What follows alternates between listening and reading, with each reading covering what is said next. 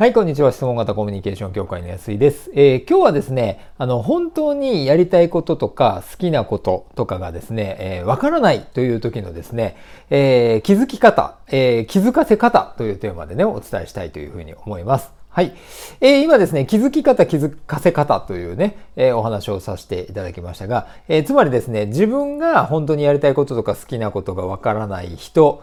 がね、気づくということでも使えますし、あるいは、えー、例えば部下でも後輩でもいいですし、ね、何か悩み相談とか受けた時に、まあそういうね、えー、本当にやりたいことわかんないんだよね、なんとかっていうふうな話が出た時に、どんなふうなね、えー、質問とかをしていけば気づいていただけるかっていうお話をさせていただきたいというふうに思ってます。はい。えー、これはですね、えー、結論からいくとですね、えー、自分のですね、過去の、えー、経験を振り返ると、そこに必ずあるということなんですね。はい。えー、どういうことかというと、実際に自分の人生を振り返った時に、例えばものすごくやる気になったこととか、えー、嬉しかったことだとか、熱中したこととかっていうことをですね、えー、思い返して、それをね、こう、思いつくまま書き出してみるっていうことをね、やってみてもらいたい。あるいはね、書き出させて、というかね、書いてもらって、で、それについてね、いろいろ話をしていくということをね、やっていただきたいなというふうに思っております。はい。えー、どうしてかと言いますと、えっ、ー、とですね、人っていうのはですね、こういう悩み、に陥った時っていうのはですね、あの、自分自身に対してのそのマイナスな方向ばかりにですね、意識とか目が向いてしまって、実は、あの、プラスのことが見えなくなってしまっているっていうことが多いからなんですね。はい。これね、あの、人の修正って言ってもね、いいと思うんです。あの、っていうのは、例えば、あの、よく話するんですけど、お皿があった時にちょこっと欠けてたとすると、皆さんものすごく気になると思うんですよね。はい。お家だったらね、あ、もうこれ使えないかなと思うし、お店だったらなんでこんな欠けてる皿出すんだ、みたいにね、なるわけです。その時に、欠けてるのはほんのね、1ミリ、2ミリかもしれないけど、そのお皿が果たしてくれてる役割とかっていうのは、えー、十分果たしているはずなのに、プラスのことってね、当たり前になっちゃってですね、えー、見えなくなるんですね。はい。例えば、まあ、あ他の例で言えば、いけば、えー、水が当たり前に飲めるとかっていうとですね、えー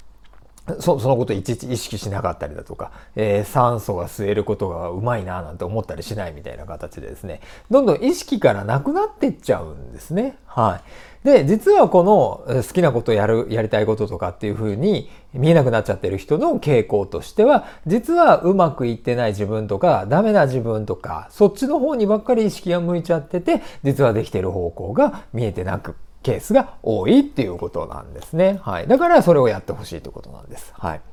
あの、私もですね、実はこの経験はものすごくありましてですね、えー、もうかれこれね、20年近く前になるんですけど、えー、サラリーマンの時にですね、あの、まあ本当に、え、成果、仕事の成果が出せなくてですね、え、何もかもこううまくいかなくてですね、え、空回りしてしまってですね、え、結局、うつになっちゃったなんてことね、え、がありました。はい。まあその時の私としてはですね、まあ自分は役立つものが、というか役に立つこととかが本当に何もないっていうふうに思って、えー、しまっていてですね、その、まあそれこそ自分の存在価値がわからないみたいなね、えー、そんな状態になっていました。はい。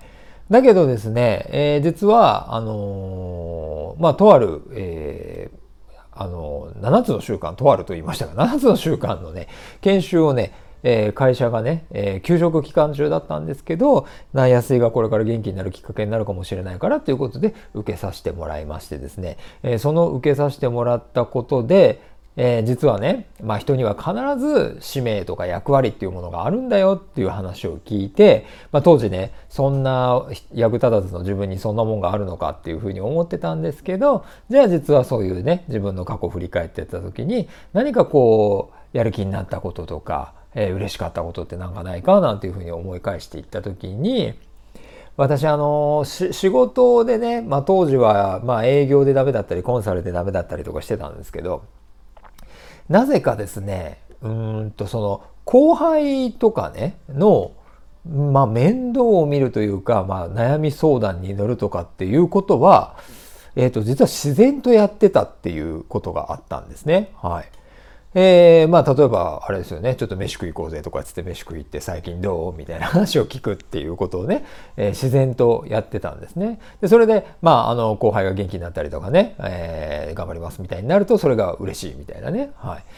で、えっ、ー、と、それですね、みたいな話。でもそれって仕事じゃないし、みたいなね、えー、当時思ってたりもしたんですけど、まあいやいや、えー、社員教育とかっていうね、そういう部署もあったりするよね、みたいな。実はそう安いはそういう方向性があ合ってるのかもしれないよ、なんていうね、周りから言っていただいたりとかすることによって、そうか、みたいな形で、そうか、自分はそういう方向でいけばいいんだ、なんていうことが、えー、気づいたと。はい。で、実はその、その方向で気づいて、そちらの方向をいろいろ勉強していっている中で、あの、コーチングとかね、いうことを知って、で、そっちの道に行って、もはや20年近くになるみたいなね。はい。いや、20年はまだですね。15年くらいになるっていうことなんですね。はい。まあ、ですから、あの、このようにね、あの、人っていうのは本当に、あの自分が何気なくやってること、ね、でもそこにやりた、あ、嬉しかったとか、やる気になったとかっていうことは必ずあるはずなんで、そこを振り返っていくと、実はそこに好きなことだとかやりたいことがあるっていうことなんですね。はい。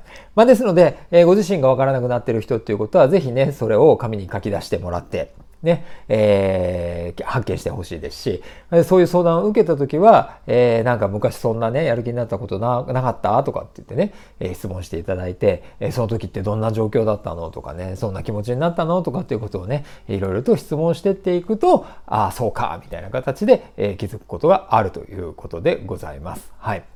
まあ、えー、それでもね、えー、なかなか自分自身のことっていうのは、こう、自分では分かりづらかったりするっていうこともあるので、まあ、そんな時はね、あの、実際に、あの、私たちの協会のね、トレーナーとかね、あの、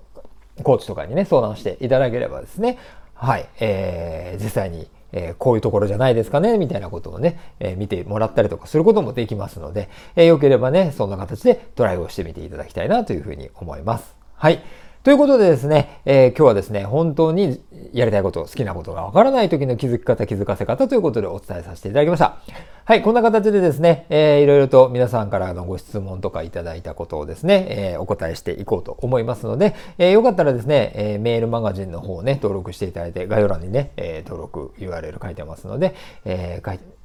メルマガ登録してもらって質問していただいたり、まあ、あるいは YouTube のコメントとかでも構いませんので、えー、お気軽に、えー、自分のケースはどうなんでしょうなんていうことをね、えー、相談していただければというふうに思います。はい。ということで今日は以上にしたいと思います。ありがとうございました。